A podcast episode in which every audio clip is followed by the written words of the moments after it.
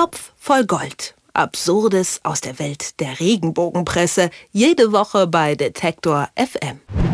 Dass Boulevardblätter ab und zu mal ein bisschen flunkern, das ist wohl kein Geheimnis. Allerdings ist es doch ein Unterschied, nicht ganz die Wahrheit zu erzählen oder einfach ganze Interviews frei zu erfinden.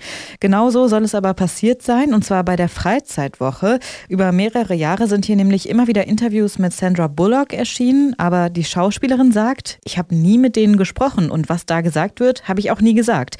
Was genau passiert ist und welche Folgen dieses Verhalten für die Freizeitwoche haben kann, darüber spreche ich wie immer mit Moritz Czermak vom Top voll Gold. Hallo Moritz. Hallo. Von 2007 bis 2016 sind es insgesamt fünf Interviews gewesen äh, mit Sandra Bullock in der Freizeitwoche.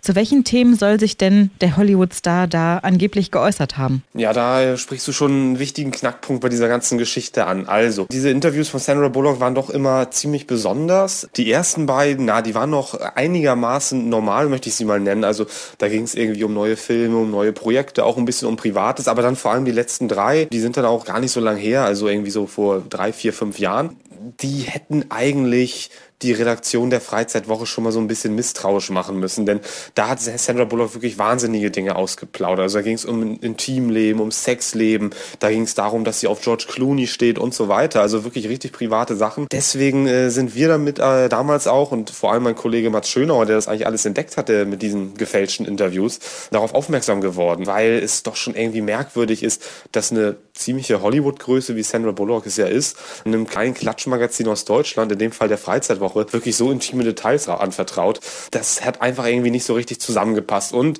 es stellte sich dann eben auch heraus, nach Nachfrage bei Management von Sandra Bullock und bei der Anwältin von Sandra Bullock, diese Interviews sollen eigentlich nie stattgefunden haben. Das behauptet zumindest die Schauspielerin. Wie ist das Ganze denn dann eigentlich abgelaufen? Also wann hat Sandra Bullock oder ihre Agentur denn bemerkt, dass es tatsächlich falsche Interviews waren, die da erschienen sind? Ich will uns jetzt hier nicht zu doll loben und äh, auch nicht meinen Kollegen Mats Schönauer, obwohl der eben äh, sehr gute Arbeit da geleistet hat. Das ist tatsächlich durch, durch Mats Recherchen rausgekommen. Also Mats Mats ist auf diese, auf diese Interviews gestoßen, hat damit, glaube ich, auch mit euch auch mal drüber gesprochen in der früheren Ausgabe des Top voll Goldes bei Detektor FM. Hat dann gesehen, Moment mal, da gibt es mehrere Interviews und alle sind so merkwürdig. Es gibt dann auch noch andere Stars.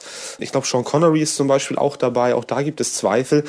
In dem Fall von Sean Connery wissen wir aber nicht, ob sie tatsächlich gefälscht sind oder nicht. Es spricht einiges dafür, aber da haben wir nie eine Antwort bekommen. Aber von Sandra Bullock bzw. ihrem Management gab es dann eben eine Antwort. Und so ist, sind die dann auch erst drauf gekommen. Also ähm, das ist ja auch so ein bisschen, würde ich ich sagen, der Trick, mit dem diese Regenbogen-Redaktion, in diesem Fall eben die Freizeitwoche, auch arbeiten. Also mit Leuten, die geografisch einfach weit weg sind, eben zum Beispiel Hollywood-Stars, da leisten sie sich dann auch immer so ein bisschen mehr. Also da, da ist dann auch irgendwie so ein bisschen die, die Motivation oder, der Gedanke dahinter, wo kein Kläger, da kein Richter. Also wenn Sandra Bullock das überhaupt nicht mitbekommt, was wir hier machen, dann kriegen wir auch keinen Ärger. Aber in dem Fall gibt es jetzt doch dann eben ganz schön Ärger für die Freizeitwoche.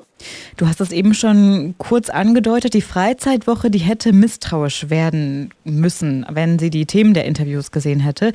Aber die Freizeitwoche sagt ja jetzt tatsächlich, die Artikel kommen von freien Mitarbeitern und die wussten gar nicht, dass es diese Interviews nicht gab. Macht sich die Freizeitwoche damit ein bisschen zu leicht? Was meinst du? Genau, das ist natürlich ein wichtiger Punkt. Das hätte ich vielleicht dazu sagen sollen. Also äh, hätte die Freizeitwoche die Interviews jetzt selber gefälscht, dann hätten sie natürlich misstrauisch sein sollen, denn dann wissen sie ja, dass sie gefälscht sind. Ähm, in dem Fall äh, verteidigt sich die Freizeitwoche aktuell äh, vor Gericht. Also das, das Ganze läuft beim Landgericht Hamburg in einem Prozess im Moment. Ähm, die verteidigen sich so, dass sie eben sagen, naja, wir haben diese Interviews eingekauft, haben das auch geglaubt, dass die echt sind und ja, wurden einfach reingelegt. Also sie machen sich sozusagen so ein bisschen vom Täter zum Opfer.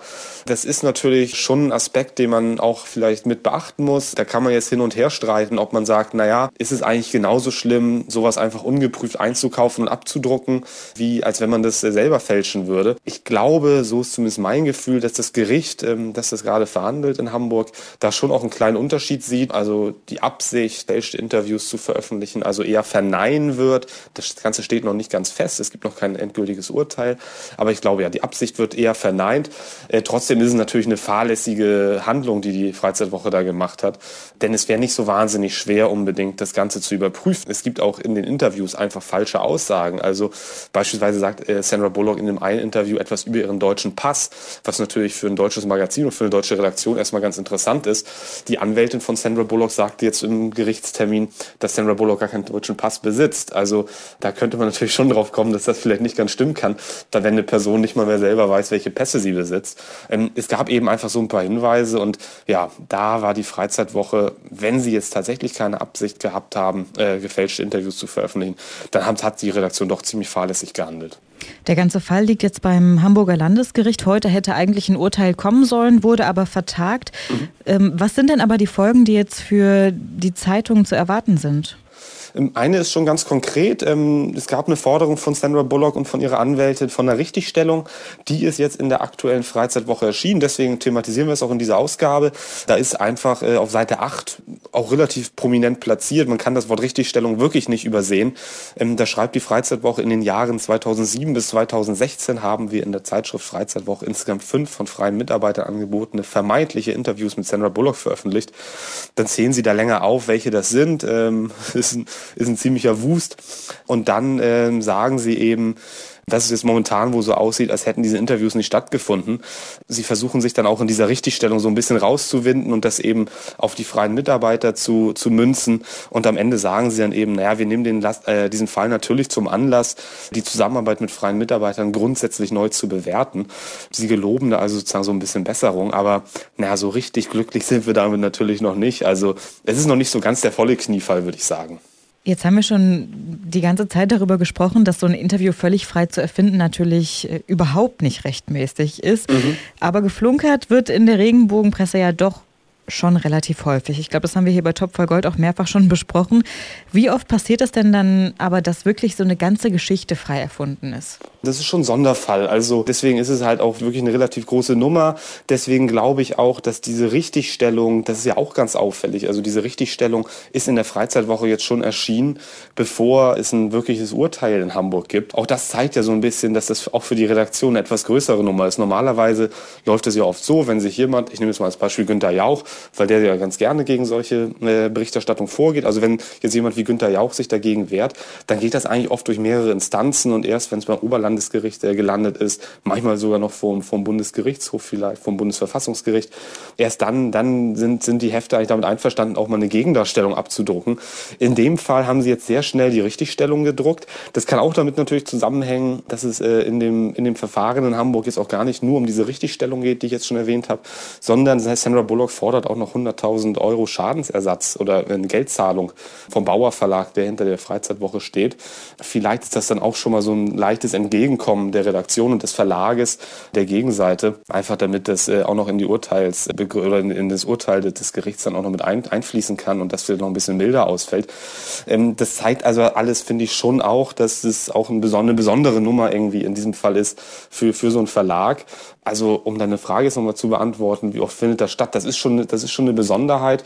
Die kleinen Verdrehungen und Verrenkungen, das ist, das ist das Alltagsgeschäft dieser Hefte und der Redaktion. Aber sich wirklich etwas komplett auszudenken äh, und dann gerade natürlich auch noch Interviews so zu tun, als hätten Interviews stattgefunden, die es einfach nie gegeben hat, das ist schon, das ist schon ziemlicher Knaller selbst für die Regenbogenwelt. Denn angeblich soll Sandra Bullock der Freizeitwoche mehrere Interviews zu verschiedenen Themen gegeben haben. Am Ende hat sich herausgestellt, alles war Fake. Und über diese Art des Arbeitens und wie Sandra Bullock dagegen jetzt vorgegangen ist, habe ich mit Moritz Czermak vom Topf voll Gold gesprochen. Vielen Dank, Moritz. Ich danke auch. Topf voll Gold. Absurdes aus der Welt der Regenbogenpresse. Jede Woche bei Detektor FM.